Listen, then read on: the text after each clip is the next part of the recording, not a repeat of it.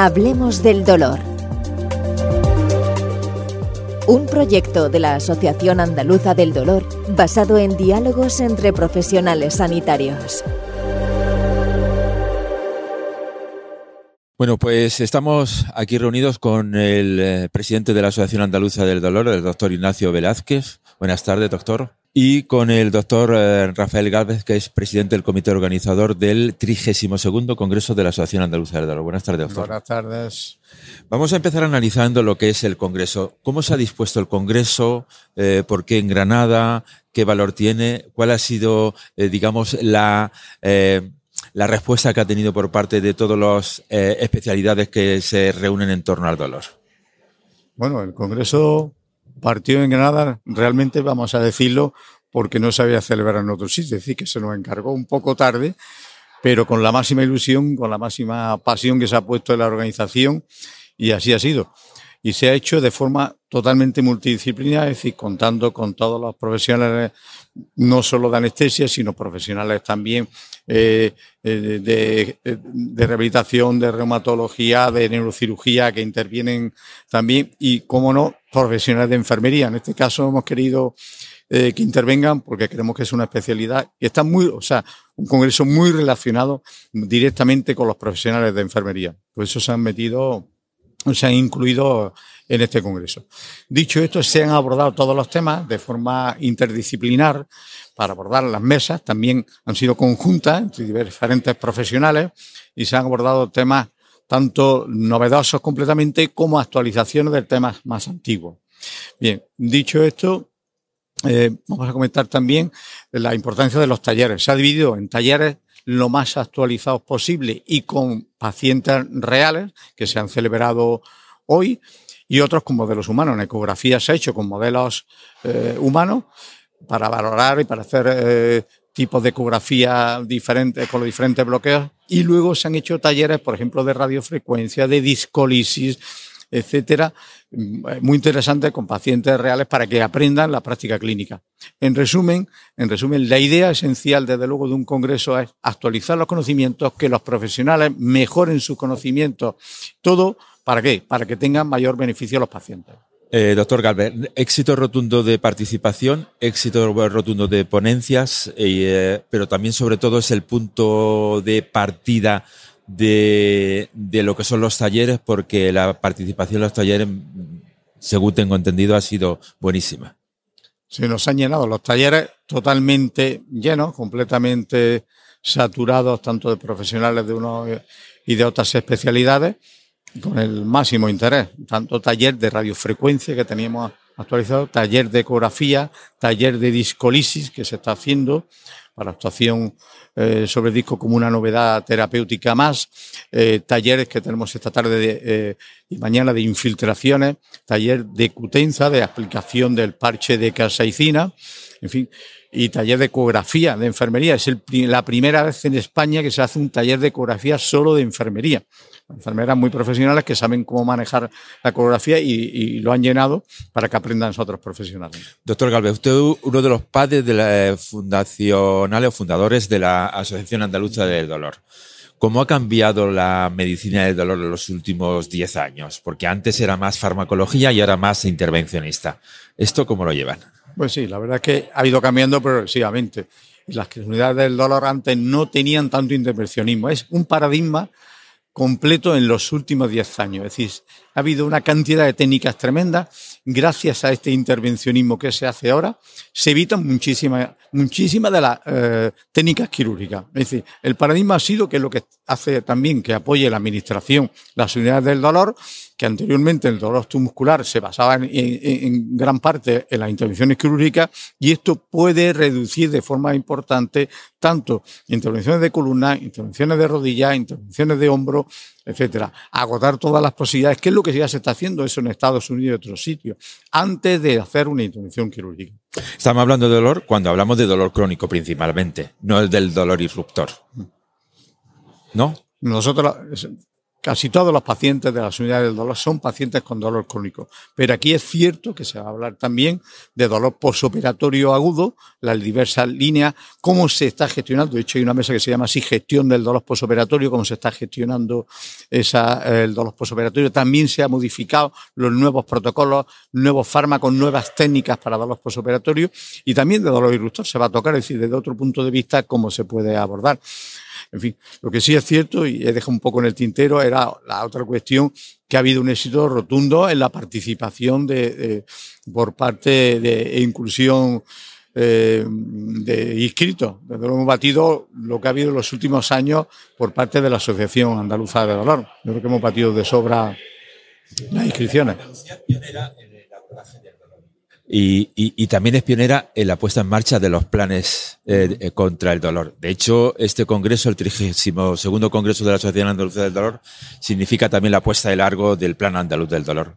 Doctor Velázquez, eh, resúmanos esencialmente, ¿qué es o en qué consta el Plan Andaluz del Dolor? Bueno, en primer lugar, efectivamente, este congreso va a tener eh, el honor de recibir a la consejera de Salud y Consumo, que viene a recibir un premio por su impulso al Plan Andaluz del Dolor, pero también viene a glosar eh, y a prestigiar el, congreso con su presencia y a inaugurarlo, ¿no? Por tanto, yo creo que tanto a Rafa como a mí consideramos un éxito y la verdad que nos sentimos muy orgullosos de la presencia de la consejera. El dolor es un síntoma de una enfermedad, el dolor crónico es una enfermedad en sí que es transversal. Afecta no solamente a los anestesiólogos, que somos los que quizás más ocupamos la unidad del dolor, pero también afecta a, rehabilitadores, a reumatólogos, a traumatólogos. Por tanto, se necesitaba un plan para unificar un poco los criterios tanto de diagnósticos como de tratamiento y sobre todo unificar también eh, y clasificar las unidades del dolor en distintos niveles, de tal manera que no hubiera una inequidad de eh, atención asistencial a los pacientes en función de la provincia donde se encuentre. Es decir, el objetivo, uno de los objetivos de este plan es que un paciente de Almería tuviera las mismas posibilidades de cartera de servicio de tratamiento de unidad del dolor que uno de Granada o uno de Sevilla. Eso era lo primero.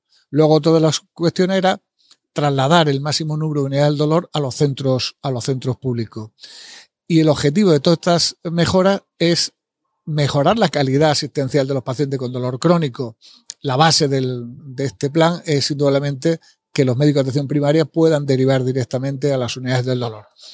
Esto no es carta libre, es decir, se, eh, ha pactado con los médicos especialistas de atención primaria una serie de criterios para que puedan derivar en perfectas condiciones a los pacientes de unidad del dolor. Yo tengo la satisfacción de que en Guadix hemos hecho ese pilotaje y la verdad que los resultados han sido verdaderamente espectaculares. Se han mejorado y se ha hecho mucho más rápido la atención a los pacientes con dolor oncológico, con dolor neuropático, con dolor nocectivo. Es decir, que estamos bastante satisfechos de eh, cómo se ha producido ese plan y una vez aprobado y publicado, este sistema se irá extendiendo progresivamente a eh, otras zonas para que vayan implementando esta derivación directa. ¿Tanto éxito está teniendo que otras comunidades autónomas quieren copiar el plan andaluz del dolor? Sí, sí, precisamente hoy he leído una noticia en un diario valenciano como novedad que en Valencia el plan valenciano anuncia que van a poder derivar la atención primaria a, unidad del dolor. Bienvenido sea. Creo que es un éxito importante. Al principio era una osadía. Yo, de hecho, he tenido distintas discusiones con mis compañeros que se nos van a, a llenar las unidades del dolor. No se van a llenar. De verdad que los médicos de atención primaria son especialistas que manejan bien el dolor y que cuando tienen complicaciones como las que hemos tasado, los criterios de derivación, se ponen en contacto con la unidad del dolor para derivarlo. Eso eh, es fundamental la interconexión con atención primaria porque los médicos que atienden el dolor, las unidades de dolor, son limitados y los pacientes pueden ser casi ilimitados. Claro, mira, hay, hay un dato. El 70% de los pacientes con dolor se diagnostican en primaria y casi el 80% los trata primaria. En unidad del dolor vemos entre el 1,6 y el 2% de los pacientes con dolor crónico. Por tanto, a los que nos deben filtrar son los médicos de atención primaria a determinados pacientes a los que tengamos que hacerle una técnica intervencionista, algo más agresivo que en primaria no se puede hacer. Por eso en primaria es fundamental que conozcan las técnicas que hay en unidad del dolor para que puedan derivar a esa técnica sabiendo cuál es su utilidad. Yo no le pido a un médico de primaria que sepa hacer una radiofrecuencia, sino que sepa qué es una radiofrecuencia y para qué sirve, para que me pueda derivar a un paciente en un momento determinado. Hace unos años le hice una definición que a mí me pareció perfecta al doctor Bartolomé Bertrán, eh, compañero suyo, sobre la necesidad de las unidades del dolor. Defínamelo aquí. ¿Por qué la necesidad de una unidad del dolor? Vamos, el dolor es el más penoso y constante síntoma que acompaña a la, a la enfermedad. El dolor es tan antiguo como la propia humanidad. Si hablamos de la historia del, del hombre, podemos hablar de la historia del dolor. Nos decía eh, Séneca que aquel que no, hubiera, que no hubiera tenido dolor a lo largo de su vida, lo único que debe tener es un poco de paciencia, que lo, que lo tendrá, ¿no? El dolor es un mal, el dolor es algo que nos afecta, como digo, a todo el mundo y que hay momentos que, que este síntoma de un dolor agudo se transforma en un dolor crónico y que carece de función biológica. Ese dolor ya no, no está avisando de que hay un proceso apendicular o de que hay un parto o de que hay un acceso, sino se ha cronificado y no tiene función biológica. Ya el paciente ya se olvida de cuál fue el inicio del dolor y lo único que le preocupa en este momento es el dolor, que es su enfermedad. Y como tal enfermedad debe tener una unidad de atención y para eso está la unidad del dolor. Pues doctores Rafael Galvez e Ignacio Velázquez, muchísimas gracias por estar esta tarde aquí comentando. Yo, yo se hubiera aportado unos datos sobre el papel de Andalucía en las unidades del dolor, que es importante, porque a veces nos preguntamos, ¿qué, qué tenemos que aportar en Andalucía? Dos datos muy sencillos. Andalucía hoy en día, la comunidad autónoma que más unidades del dolor tiene de forma absoluta, 95 unidades del dolor, más que Madrid, más que Cataluña. Otro dato importante, el 57% de las unidades del dolor están instauradas ya en los hospitales públicos. O sea, el 57% de los hospitales públicos en Andalucía tienen unidad del dolor. Y para mí el dato más importante, la media en España de habitantes por unidad del dolor es del dolor por cada 113.000 habitantes. En Andalucía estamos una unidad, una unidad del dolor por 88.000 habitantes. Creo que es un éxito absoluto. Pues enhorabuena a todos los miembros de la Asociación Andaluza del Dolor por esa visión que tuvieron hace años, aunque el dolor sea, como ha dicho el doctor Ignacio Velázquez, algo transversal que aúna muchas enfermedades y que se convierte en una enfermedad en sí. Muchísimas gracias, enhorabuena por el Congreso y les deseo muchísimos éxitos. Muchísimas gracias. Muchas gracias. Deseamos que haya sido de su interés y le esperamos en un nuevo podcast.